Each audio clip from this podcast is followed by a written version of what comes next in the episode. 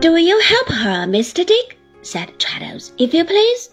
Proud of his commission and understanding it, Mr. Dick accompanied her as a shepherd's dog might accompany a sheep. But Mrs. Heep gave him little trouble, for she not only returned with the deed, but with the box in which it was, where we found a banker's book and some other papers that were afterward serviceable.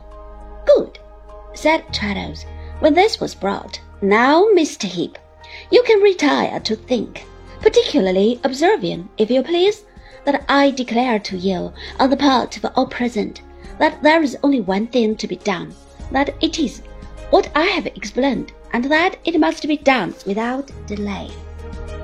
Uriah, without lifting his eyes from the ground, shuffled across the room with his hand to his chin, and pausing at the door, said, Copperfield, I have always hated you. You've always been an upstart, and you've always been against me.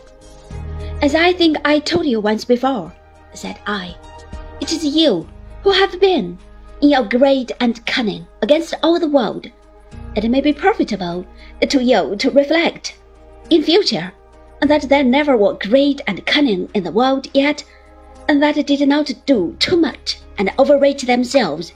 It is as certain as death, or as certain as they used to teach at school, the same school where I picked up so much humbleness. From nine o'clock to eleven, that labor was a curse, and from eleven o'clock to one, that it was a blessing and a cheerfulness and a dignity, and I don't know what all, eh? said he, with a sneer. You prate about as consistent as they did. Won't humbleness go down? I shouldn't have got round my gentleman fellow partner without it, I think. Micawber, you old bully, I'll pay you.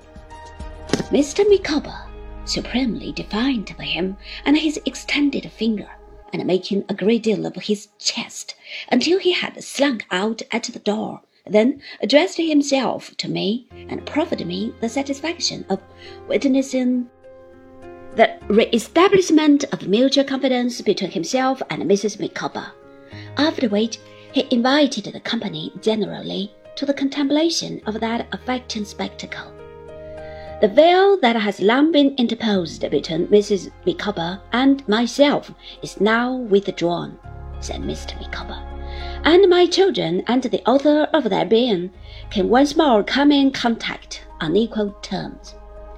As we were all very grateful to him, and all desirous to show that we were, as well as the hurry and disorder of our spirits would permit, I dare say we should all have gone, but that it was necessary for Agnes to return to her father, as yet unable to bear more than the dawn of hope, and for someone else to hold Uriah in safekeeping. So Traddles remained for the latter purpose, to be presently relieved by Mr. Dick, and Mr. Dick, my aunt, and I went home with Mr. Micawber.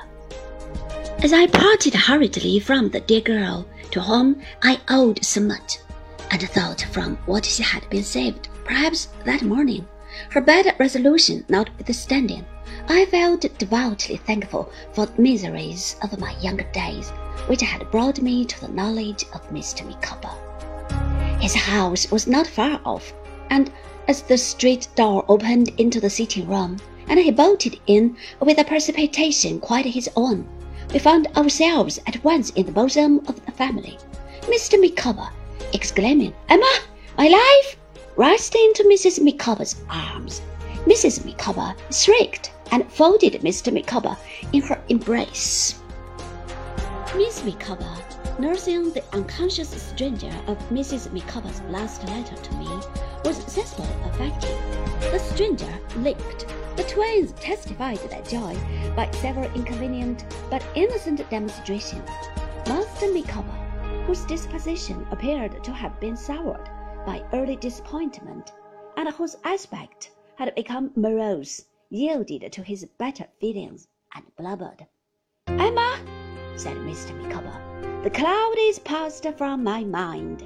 Mutual confidence so long preserved between us once is restored, to know no further interruption. Now welcome poverty. cried Mr. Micawber, shedding tears. Welcome misery, welcome houselessness, welcome hunger, rags, tempest, and vagary. Mutual confidence will sustain us to the end.